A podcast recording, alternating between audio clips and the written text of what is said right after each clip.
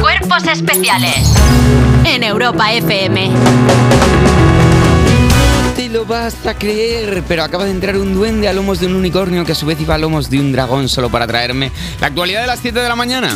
Y mira, hoy es el último día para presentar la declaración de la renta, porque Ay, ay, ay. hoy, 30 de junio, No va más, señores, no va es más. el último día para presentar la declaración de la renta, pero ¿qué pasa si la entregamos fuera de plazo? Pues los escenarios son diferentes en el caso de que te salga a pagar. Lo primero es que no podrás hacer el pago domiciliado y te tocará ir a una oficina bancaria para hacer el ingreso. Será Con la ciudadanía gritándote ¡Bu, bu! Y espérate, Uh, reina porque de la basura, Se bu". hará un recargo del 1% en el importe a ingresar, más otro 1% en- por cada mes de retraso y un 15% si han pasado 12 meses desde la fecha límite. En el caso de que seas reincidente en el pago de tu declaración y te hayan notificado el retraso, puedes sufrir una penalización desde el 50 hasta el 150 en la cantidad que debes. En el Perdona, caso- si han pasado 12 meses desde la fecha límite, es del año pasado ya la declaración que me estás hablando, que Sí. esa, o- lógicamente había, había pasado el plazo ya. Sí. Bueno, la deja pasar un poco, se le ha ido. Se le y fue en la el olla. caso de que te salga de volver y vayas fuera de plazo, no recibirás el pago y puede que tengas que pagar 200 euros extras. O sea, ¡Hala!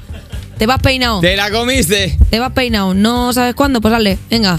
Hay gente que no ha hecho la declaración de la renta, ahora mismo los estaréis viendo porque son los que se han levantado rápido de sus Sí. sillas en la oficina. Una silla giratoria habrá Y quedado en dices el tú, ay sitio. Manuel, que le ha entrado una perezón. No, no, no, chiqui, no, no es una perezón. Se amplía la lista de excusas para no estar en la mesa electoral. La Junta Electoral Central ha anunciado que se amplía la lista de motivos por los que te puedes saltar estar todo el domingo 23 de julio vetido en un colegio electoral rodeado de urnas, además de tener un viaje comprado antes de saber que nos íbamos de elecciones. Las mejoras ahora son relativas al embarazo y los cuidados. Si la gestante se podía librar a partir del sexto mes de embarazo, ahora eso se extiende también al otro progenitor para que pueda quedarse con ella o bajar al bar con los amigotes.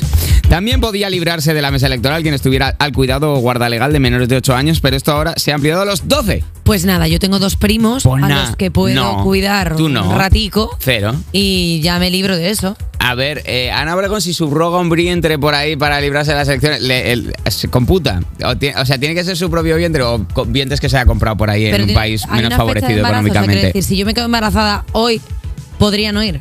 O tienes que estar gestando mucho. ¿Tú has, mm, te ves capaz de darle pecho a alguien como mm, para fingir que es tuyo y no ir? Pero como alguien, como alguien. A random. alguien ni- niño, entiendo.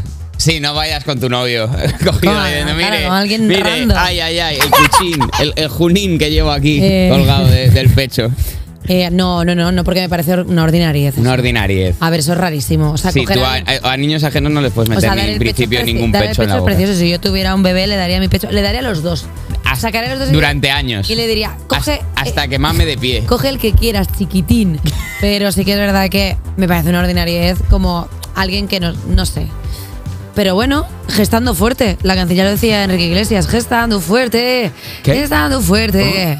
Alejandro Sanz. Bueno, bueno. Pero, pero si son la misma persona al Alejandro, final. eh, eh, cantaba esa, pero le respondía Enrique Iglesias con la otra. ¿Qué está pues dando Un fuerte? falso Brad Pitt estafa 170.000 euros a una mujer de Granada. Esta noticia es tristísima.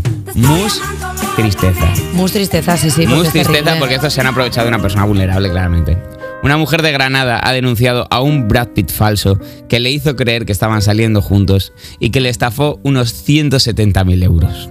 Bueno. Todo comenzó cuando ella se unió a un club de fans de Facebook del actor en Ah. 2022. Oh, mía. Lo que le llevó a un supuesto contacto directo por internet con el actor que le prometió venir a visitar la España y rodar una peli juntos. Que- Ay, ay, ay, qué Bueno, a ver, es que, es, que penita, entra ay, ay. den- es que entra dentro de lo posible. Porque No, no le digas esto a la gente porque entonces ahora a la que le está timando el Johnny Depp falso, Mira, eh, la es Scarlett que- Johansson falsa, Pero escúchame. el tal, que están todos es ahí, que- venga a pagar, pobrecita escúchame, mi es que Scarlett, Brad que Pitt no ya tiene está pa' fin de haciendo, este mes. está haciendo como películas.